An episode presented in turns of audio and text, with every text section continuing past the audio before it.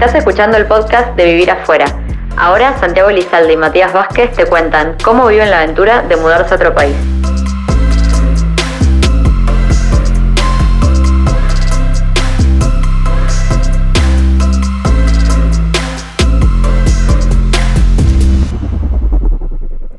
Hoy estamos en un nuevo capítulo de Vivir Afuera, como siempre, acompañado de mi amigo Mati Vázquez. Hola Santi, hoy vamos a hablar de cómo conseguir piso viviendo afuera. Bueno, es un tema divertido porque la verdad eh, es bastante más desafiante de lo que parece, o puede serlo en mi caso. Yo no tenía referidos como para eh, que me ayudaran a conseguir piso, o el, piso de un amigo, o irme a vivir con un amigo tampoco, no, no eran alternativas que, que, yo tuviera. Entonces me podía enfocar en dos cosas.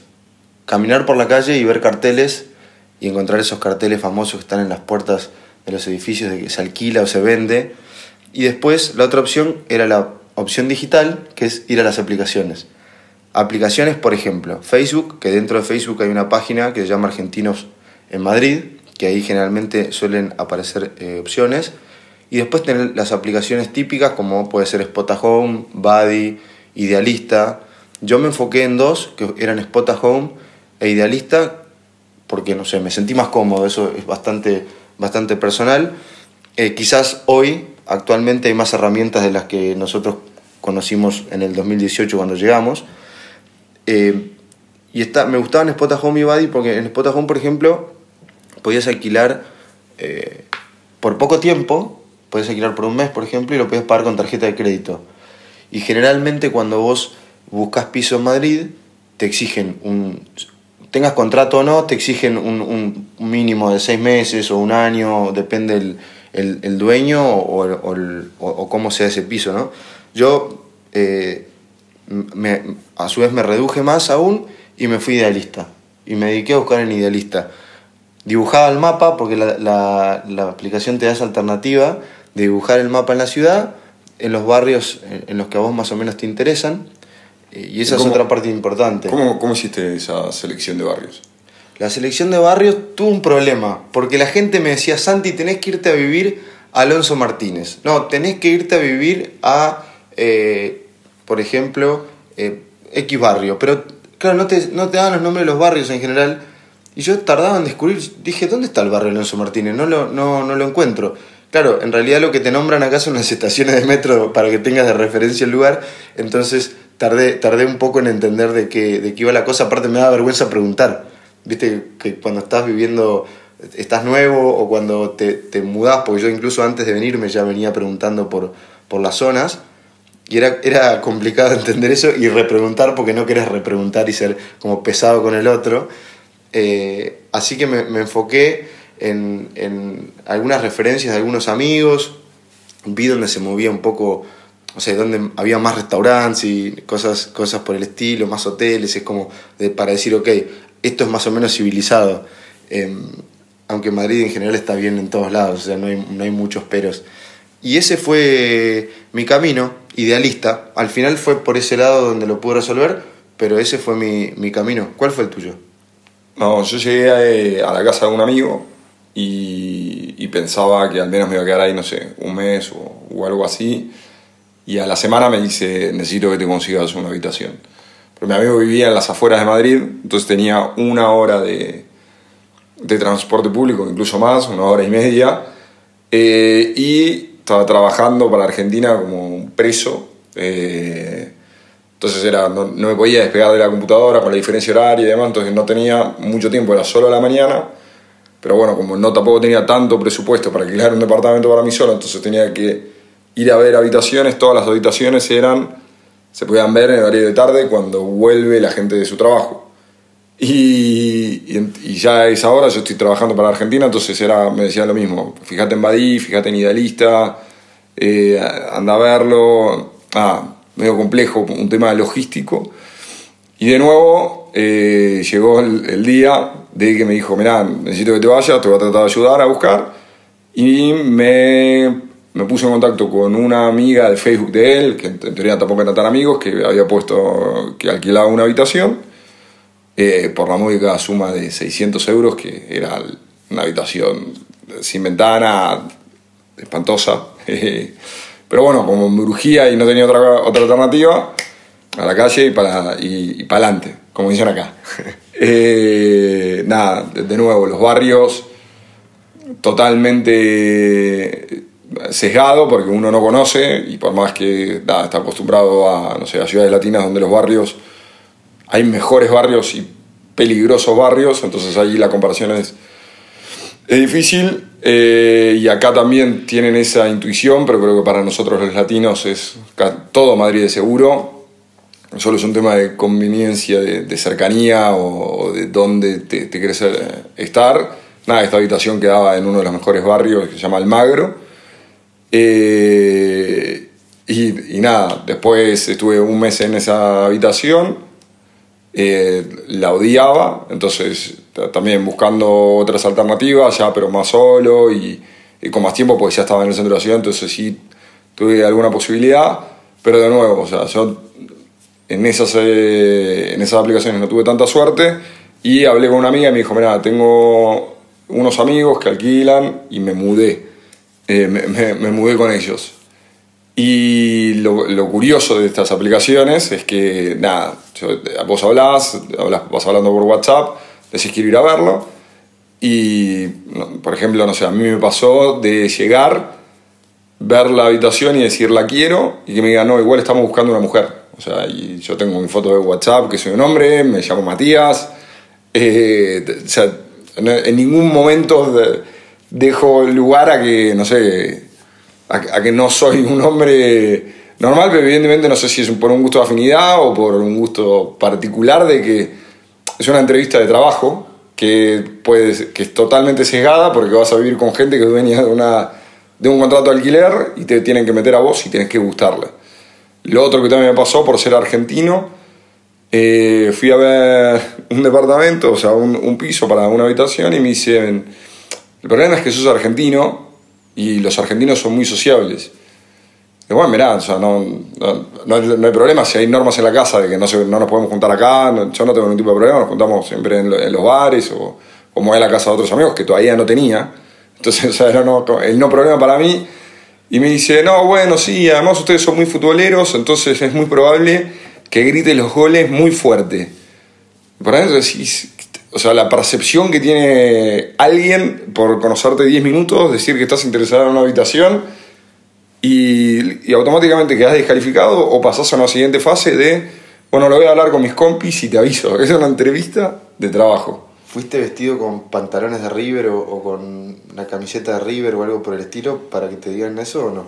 No, no, creo que, a ver, o sea, seguro que no usé ropa de fútbol, probablemente no habré ido con camisa y zapatos. O sea, que sería espectacular, de hecho, porque tenés que ir a venderte en algún punto.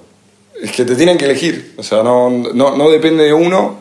Y de nuevo, o sea, con ese sesgo de no saber a qué barrio ir y mi amigo me, me recomendaba los mejores barrios de Madrid, lógicamente que los precios son más caros, los perfiles son mejores, entonces tal vez ellos, uno va entendiendo que tal vez un europeo prefiere vivir con un alemán que es más silencioso, eh, tienen más poder adquisitivo y que no es tan sociable que tal vez con un latino que sí tiene más... Eh, u otra forma de vivir, por más que sea más parecida a la de un español, probablemente sea más fácil convivir con un alemán tímido que con un eh, extrovertido latino. Mira, a mí me pasó respecto a, todo eso, como que no, tuve situaciones eh, donde me dijeran ese tipo de cosas, pero sí me pasó decepcionarme a mí, porque tenía una expectativa de los, de los pisos, de la limpieza, de, no sé, de la tecnología que iba a haber adentro, de la arquitectura que iba a haber adentro, de, no sé, me, me imaginé que iba a estar todo un poco más capitalizado, por así decirlo. Entonces, iba a los pisos y me quería morir de las cosas que veía. Me quería morir de cómo vivía la gente, de lo que te vendían por un lado en la aplicación y abrías la puerta y decías, yo con vos no vivo ni un minuto y medio. Y de hecho era entrar y por respeto eh, permitir que me acompañe al, resto del piso. Entonces como que ahí me, me decepcioné un poco y sobre todo para, para los precios, porque nosotros estamos acostumbrados a los precios de Argentina para vivir solo, por ejemplo, en un barrio normal. Claro, y venías para acá con el mismo presupuesto y decías, che, por el mismo presupuesto no me puedo alquilar un cuarto, ni siquiera un cuarto te podías alquilar. Y capaz que no tenía ni horno el piso. Eh, entonces, para mí eso fue como un, cambio entre expectativa versus realidad bastante, bastante importante. A mí yo creo que lo que más me, llamó la atención es eso, es que, que, uno está solo y, y, tiene que compartir piso con gente que no conoce y tiene que ser agradable desde el primer momento. O sea, porque uno está acostumbrado a, vivir solo, vivir con su familia y probablemente eh, a, a, no, tener que interactuar con, con, terceros en tu casa. O sea, no, uno no, por lo menos en la cultura argentina, uno no le abre la, la, puerta de la casa a alguien que no conoce para compartir su casa, por un tema de seguridad o por lo que, o por lo que fuere. Y de nuevo, los espacios son mínimos y uno no quiere pagar 500, eh, 600 o incluso hasta 700 euros por una habitación eh, que tal vez con suerte tiene baño privado y, no es del todo cómodo, porque la gran mayoría de los edificios son, son viejos, tienen más de 100 años, entonces uno tiene esa expectativa de que todo es mejor, pero no, no necesariamente que se viva mejor o, o sea, no, hay una disociación en, eso, en lo viejo no siempre es bueno.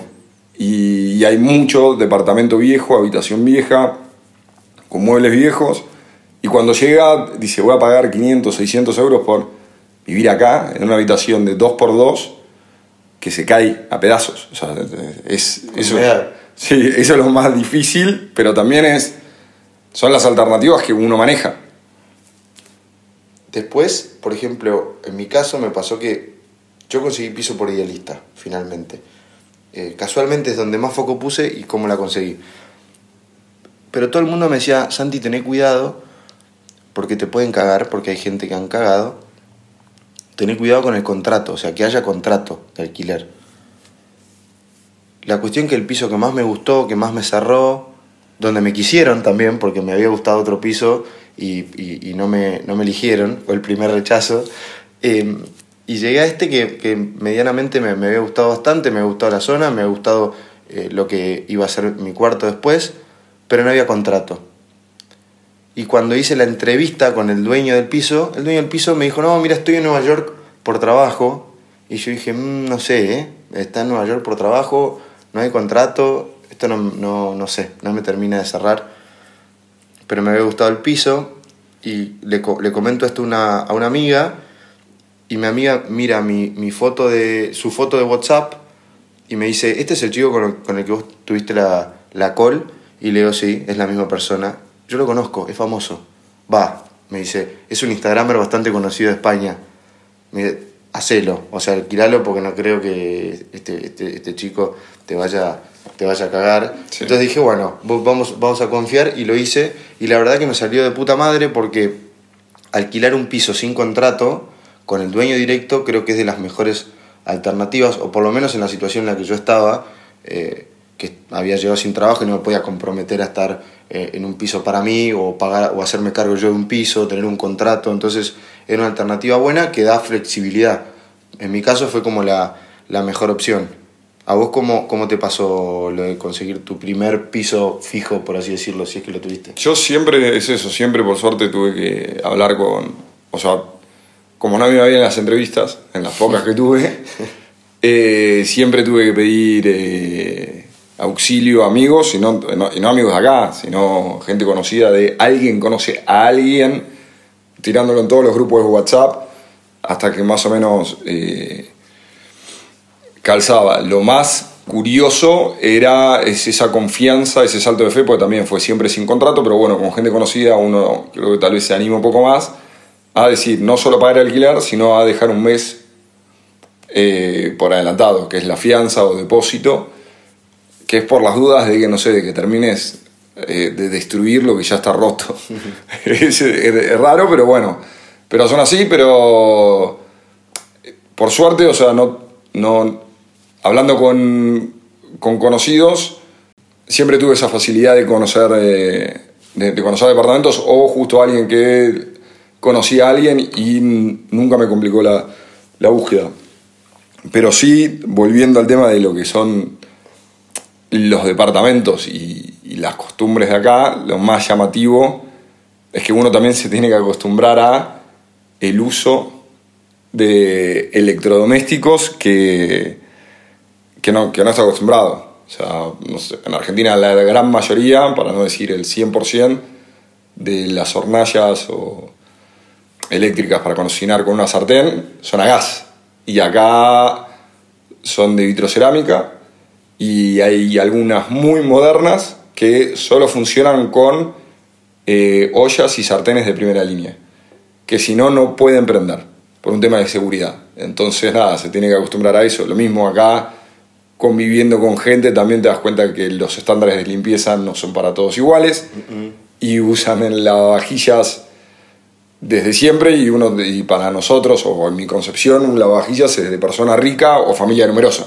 O sea, es como es un lujo que excede todo tipo de capacidad económica porque no se usa, o sea, siempre se lava a mano, toda mi familia lava a mano eh, y, ya, y acá tal vez conviviendo con gente, usa una sartén, usa una olla, sin enjuagar, la ponen en lavavajillas y cuando uno la quiere volver a usar, ¡pum! Todo sucio y a refregar como si fuera Hulk, porque está dos días adentro de la lavavajilla sin enjuague. Y vos la necesitas usar de momento, no es que vas a esperar un ciclo de media hora para limpiarlo. Es interesante también el, el concepto que tienen acá de la luz del baño del lado de afuera. Eso es una cosa que yo nunca había visto, por ejemplo. La luz del baño del lado de afuera. O sea que si vos estás en el baño y alguien pasa por afuera, te puede apagar la luz con total impunidad. Eso es un detalle. Pero bueno, un, deta un detalle. Nada importante. Es, eh, todas las luces están adentro, excepto esa. Esa, la del baño. Solo la del baño. Eh, respecto de, del tema de la limpieza, eh, yendo a, a malas experiencias, como en todo hay buenas y malas, en este caso a mí me pasó de convivir con un español que realmente era muy, no solo desordenado, sino que era muy sucio, era una cosa increíble. Uno cree que se puede equivocar y puede ser sucio incluso, porque a veces los estándares de uno no son los de otro, pero hay niveles que son realmente excesivos. Sufría, o sea, sufría a niveles de decir, yo a este ser humano un día lo voy a matar a piñas porque no puede hacer esto, parece que lo hace intencionalmente para arruinar a todos los demás. Nunca pensé encontrarme con eso, fue algo con lo que me tuve que enfrentar, no sé si lo hice de la mejor manera, por suerte no nos pegamos, pero fue algo con lo que me choqué y me, me molestó bastante. Y de hecho yo tuve un momento, me acuerdo, con una, con una compañera de piso, yo andaba en un momento muy bajón, y me dijo, Santi, no limpias nunca la mesa, de siempre dejas alguna amiga, comes en la mesa chiquitita y dejabas alguna amiga. Y yo estaba en un momento de fiaca total, tipo de que no quería hacer nada, estaba como triste.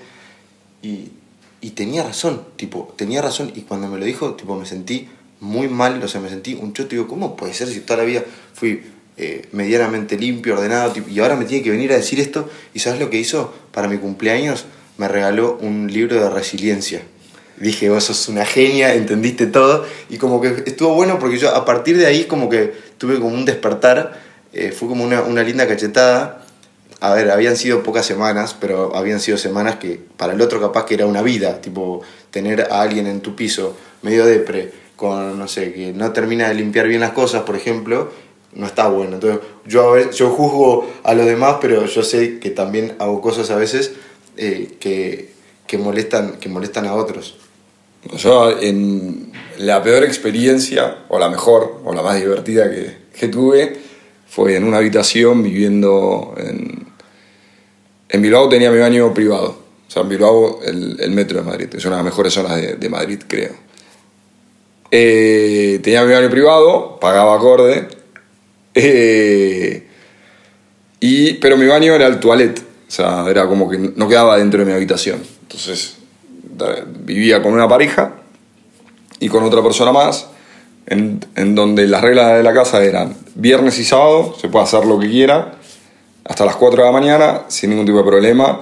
Lógicamente, si hay alguien que no puede dormir, se baja un poco la música, pero, o sea, el fin de semana está para divertirse. Y un viernes, me acuerdo perfecto, yo llegué, o sea, no sé, muerto, invierno, frío, no quería salir, me quedé dormido, me despierto al otro día, entro al baño, todo el inodoro cagado. No. Todo el inodoro cagado, pero a un nivel de, viste, donde decir, bueno, ok, este es mi baño, o sea, privado, solo lo uso yo, o soy sonámbulo y, lo cagué mal, o alguien lo usó y lo cagó. Entonces, bueno, era, era temprano, porque me había dormido temprano, entonces esperé un poco a que, a que se escuche un poco de ruido. Le toqué la puerta a los que habían hecho una pequeña tertulia, una reunión en la casa, y le digo, che, creo que usar mi baño porque está todo cagado. Me dice, no es imposible porque ese es tu baño. Nadie lo usó. Me digo, perfecto. Eh, o sea, venía a verlo porque está tocado. Me dice, no, ese fuiste vos. Y le digo, mirá, o sea, ahí ya empezó a escalar la discusión porque es, o sea, me estás refutando lo que te estoy diciendo, no tengo ningún tipo de, o sea, no nos vamos a poner de acuerdo. Y agarré y, y le dije, mirá, o sea, hiciste una reunión, no te estoy diciendo que lo, hiciste vos, ni que lo hizo tu pareja, pero como puede ser alguien de tus amigos que vino acá, que vio el baño, entró y se cagó encima y, y lo dejó así. No, no creo, no, no creo que mis amigos. Digo, no me importa, le digo. Yo no fui y usar mi baño. Los únicos que estuvieron ayer fueron ustedes, lo tengo que limpiar. No, ¿cómo que lo voy a limpiar? No sé qué cosa. Bueno, después de idas y venidas, dice, ah, sí que puede ser que hayamos sido nosotros.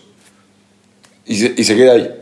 O sea, como que no, no, toma ninguna actividad proactiva a limpiarlo. Le digo, mirá, está todo bien, le digo, pero necesito que entiendas que yo me limpio mi caca, me limpio mi culo, pero no le limpio el culo ni la caca a nadie. Así que si tus amigos se cagan encima y usan mis cosas, llamalo y que lo venga a limpiar él, o lavalo vos y lavalo ahora porque se pudre. O sea, es, o sea ya estaba muy enojado porque encima tuve que esperar para mostrarlo. Eh, nada, eh, con cara de culo, limpiando, refregando. ¿Vos o él? No, él, la bandina, ahí. shhh. Pero nada, y ahí es como que sí, a, a ver, se generan situaciones tensas que uno puede elegir obviar, como en el caso de una amiga que vive, es un departamento de dos habitaciones, vive ella y, otra, y, y otro pibe, otro, otro muchacho, y el muchacho con cierta frecuencia, no la tengo identificada, pero imagino que será mensual o cada dos meses, decide afeitarse los pelos públicos. Ok. Y lo hace siempre antes de la ducha. Entonces se sienta en el inodoro y le deja todos los pelos públicos tirados en el inodoro.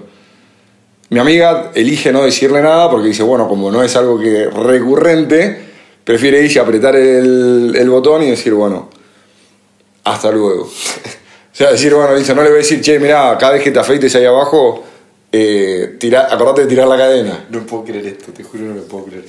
Y lo otro, de, a nivel de buenas y malas relaciones que se van generando, porque son pequeñas fricciones, todas estas cosas, también otra amiga eh, me contó que se llevaba muy mal, o sea, eran ocho en un departamento, se llevaba pésimamente mal con, con una irlandesa que vivía con ellos. Y como las puertas, o la gran mayoría de las puertas, no tiene pistillo, traba o no sé, como cerradura propia, eh, tenía miedo de que mientras durmiera le cortara el pelo. Entonces se iba a dormir y ponía una silla en la puerta para escuchar un ruido y despertarse antes.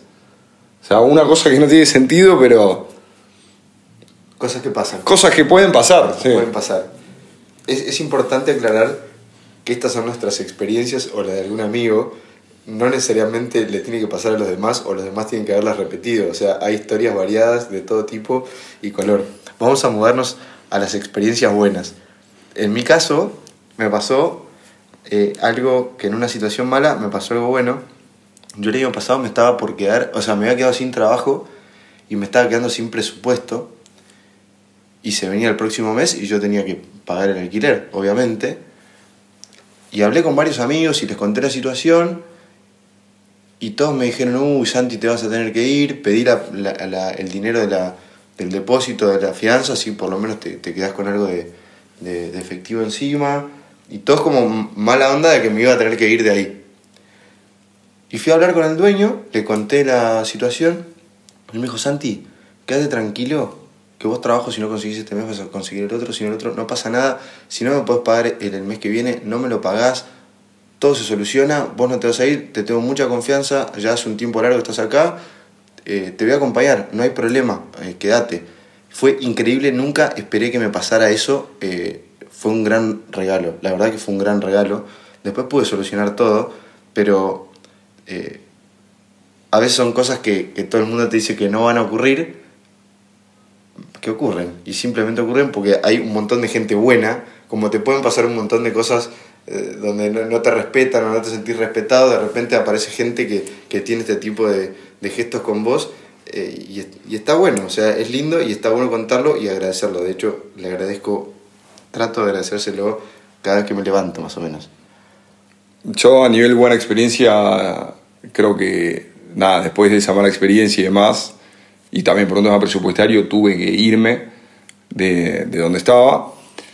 Y de nuevo, a búsqueda de referidos, búsqueda de piso como loco y búsqueda de referidos. No conseguí por idealista, por ahí, de nuevo, todo rebotado en todas las entrevistas, porque ya también por un tema presupuestario ya tenés que empezar a sacrificar zona o confort y es un poco difícil. Pero eh, nada, lo bueno es, o sea, viví un mes en casa de amigos y todos me dijeron, te quedas en decisión el tiempo que necesites. Que eso creo que es una, o sea, si bien la experiencia en sí no es del todo cómoda, es un, uno se siente seguro, se- no se siente solo, se siente acompañado, porque es la gente que te está abriendo su casa y tal vez ¿viste? parejas amigas diciendo, no te preocupes, o sea, hasta que consigas algo, eh, va a salir.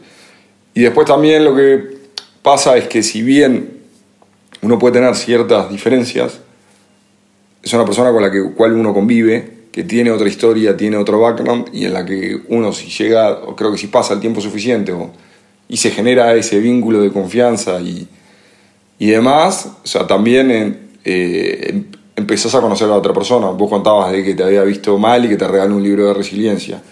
Yo con roommates he hablado de amor, de trabajo, de tales de, de cosas que no necesariamente tienen una intención tan íntima, pero sí que uno se puede sentir un poco más libre de contarlo porque también no tiene tanto perjuicio con qué lo va a decir el otro, porque tampoco lo conoce al 100%.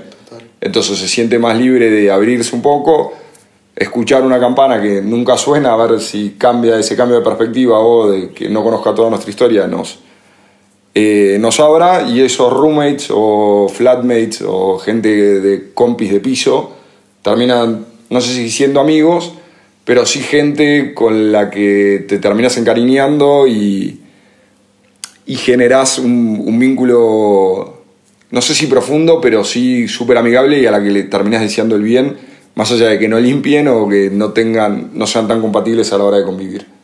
Sí, la verdad que tener buenos compañeros de piso simplifica todo.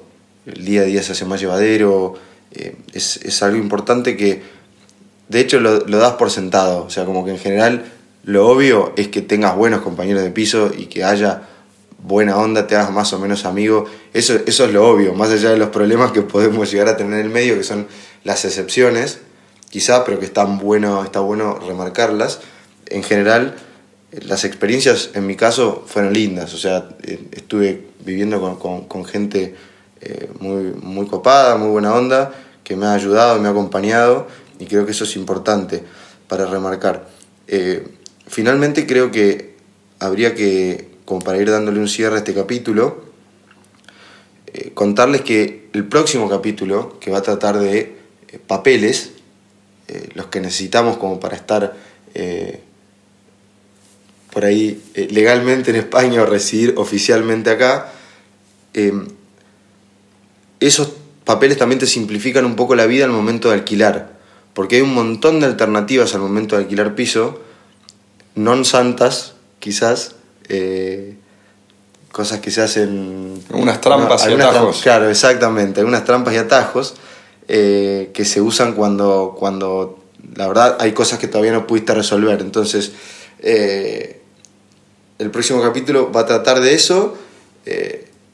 Nosotros estamos acá para, para ayudarlos, o sea, si, si realmente eh, están en, este proceso de, irse y, necesitan hacernos consultas, ya saben que estamos en las redes sociales para, acompañarlos y para responderle lo que podamos responderle desde lo que nosotros, vivimos. ¿sí? Así que les agradezco un montón que nos hayan acompañado. Espero que esto les sirva, les sirva un poquito y acá estamos para ayudarlos. Y no duden en escribir, en preguntarnos y, en, y, en, profundizar en las dudas que tengan por redes sociales. Saben que nos pueden seguir por, por Instagram en Vivir Afuera, en arroba Vivir Afuera. Y nos mandan un mensaje o nos comentan y, y seguimos en contacto por ahí y los ayudamos. Muy bien, Mati. Un saludo para todos. Un beso a todos y pasen la linda.